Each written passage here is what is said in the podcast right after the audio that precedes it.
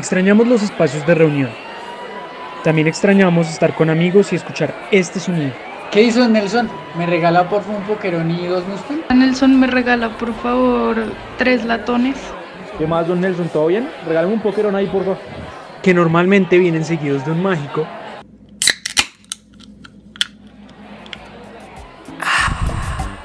Hola, bienvenidos a un nuevo episodio de La Pola, un podcast organizado por La Úrsula, la unión de revistas de la Facultad de Ciencias Sociales de la Universidad de los Andes. En este podcast estaremos conversando sobre los problemas que nos preocupan como estudiantes universitarios. Por las luchas que diariamente damos y que discutimos día tras día y noche tras noche con nuestros amigos, muchas veces en la pola o con pola en mano. Junto con la parada, la cicuta, el etnógrafo y sin corbata, les invitamos a que se tomen una fría con nosotros.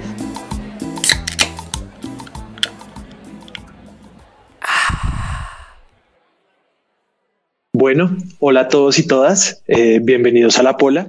No, lo grabé muy, lo grabé muy serio. Mi nombre es Juan José Corredor del periódico Sin Corbata y hoy venimos a hablar un poco de qué va, de qué va este podcast.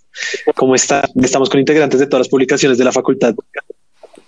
Hola Juanjo. No, pues la verdad muy bien. Yo soy Laura Vega y vengo de la revista La Parada de todos los estudiantes de la facultad. Hola, yo soy Andrea Saavedra y yo vengo del etnógrafo de la revista de Estudiantes de Antropología. Y hola, yo soy Ana Garlati y vengo de la Cicuta, la revista de Estudiantes de Filosofía. Bueno, entonces, como decía, pues venimos acá a hablarles un poco sobre eh, qué vamos a hablar en este podcast. Sí, yo creo que toca como hablar de lo que siempre ignoramos, pero hemos sufrido todos y es, parce, nadie me presta atención porque es que yo no tengo un cartón, que yo tengo que haberme graduado para poder hablar de ciertas cosas y para poder expresar lo que pienso y pues lo que nosotros queremos hacer en este podcast es decir, es que yo no tengo que tener un título para poder hablar ni para poder pensar. Es suficiente con ser yo. Totalmente, Lau. Es, necesitamos ver a los estudiantes como sujetos con opiniones y pensamientos válidos. Sí, y, es, y en esa misma idea tenemos que ser nosotros tal y como somos, y eso implica también hablar como hablamos normalmente, no hablar como creemos que debería hablar una persona profesional o experta o lo que sea, sino hablar como nos nazca de la manera en la que creemos que sea mejor para hablar de lo que estemos hablando. Totalmente. Sí, exacto. O sea, la idea es que nosotros hablemos de nuestra experiencia, de lo que nos pasa en el día a día, de lo que antes nos pasaba en Transmilenio y ahora nos pasa en los cuartos tratando de estudiar. Y pues yo creo que lo más importante es reconocer que nuestra experiencia le sirve a las otras personas porque se pueden identificar. Yo nunca me puedo identificar con el estudio de yo no sé dónde, pero sí me puedo identificar con nuestras experiencias. Bueno, aunque a mí nunca me ha pasado lo que me pasa en un Transmilenio en mi cuarto, ¿no? bueno, sí. Pero creo que es importante explorar eso como la cotidianidad, no solo como lo que está en los libros, sino también como yo que puedo aprender de lo que me pasado en Transmi, que puedo aprender de la ansiedad que me genera el encierro y que puedo aprender del otro que está pasando por situaciones parecidas. Porque en últimas, pues somos estudiantes y somos, pues pertenecemos a, un ambiente académico, pero pues más allá de eso somos personas y podemos crear empatía y crear conversación a partir de eso. A mí me parece muy necesario que empecemos a hablar desde todas las disciplinas, desde ciencia política, filosofía, antropología, psicología y saber qué es lo que los otros nos tienen que decir y cómo es que podemos complementar nuestros conocimientos. Sí, yo creo que eso va muy de la mano con la idea de que este podcast sea una conversación. Es una conversación entre personas, es una conversación entre disciplinas y eso es lo que nos deja ver como nuevas dimensiones de los fenómenos que siempre habíamos dado por hechos. Y eso me parece súper interesante y creo que, como les decía antes, era como, parece, muchas veces uno está en la clase y da todo por sentado y es como, bien, chévere pero luego uno sale y habla con los amigos de eso y es como, parce, así funciona, esta es la conexión y siento que así es mucho más interesante y como que uno de verdad aprende de esa forma.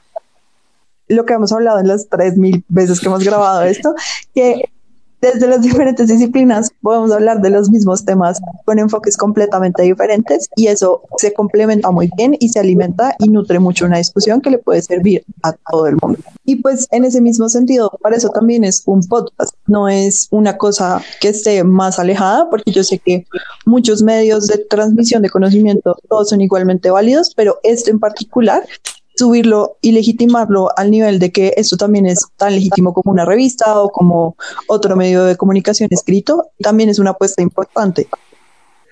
Yo creo que en serio hay producciones, por ejemplo, en YouTube, eh, que uno de verdad se sorprende con el nivel de, sofisticación que tienen, ¿no? Como eh, no solamente porque combinan, como si, si no pudiera como eh, comparar las cosas, lo escrito sería lo hablado, pero además le meten música, le meten imágenes y en realidad puede como entendiendo, trascendiendo nada más como esta, esta, esta forma un poco lineal en la que siempre hablamos nosotros en la academia.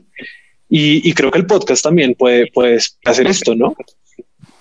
Sí, yo creo que es un poquito lo que les decía, como lo chévere de un podcast es que es como una conversación que puedes ir escuchando, tomándote una pola, mirando al techo.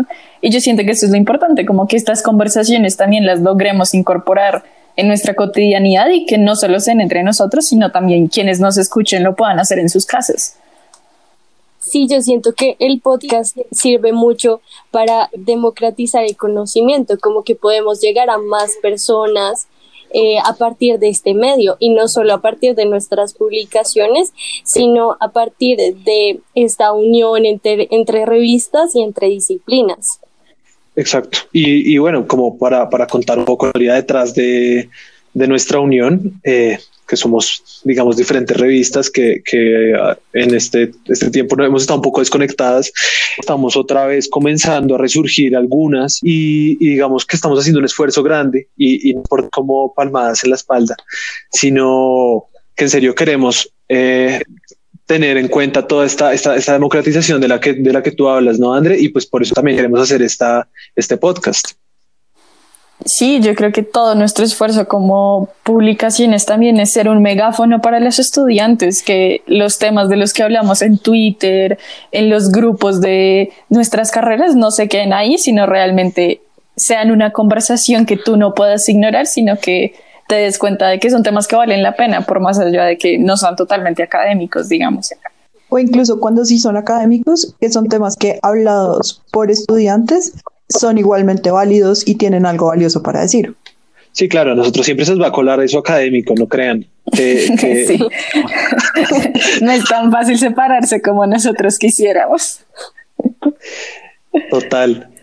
Eh, y bueno. Muchas gracias a todos por escucharnos hoy. Los invitamos a abrir otra pola y vayan a escuchar el siguiente capítulo, nuestro capítulo 1.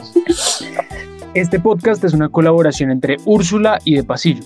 Úrsula es la unión de revistas de la Facultad de Ciencias Sociales de la Universidad de los Andes.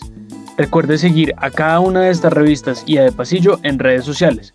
Escucha el próximo capítulo y suscríbase a nuestro podcast.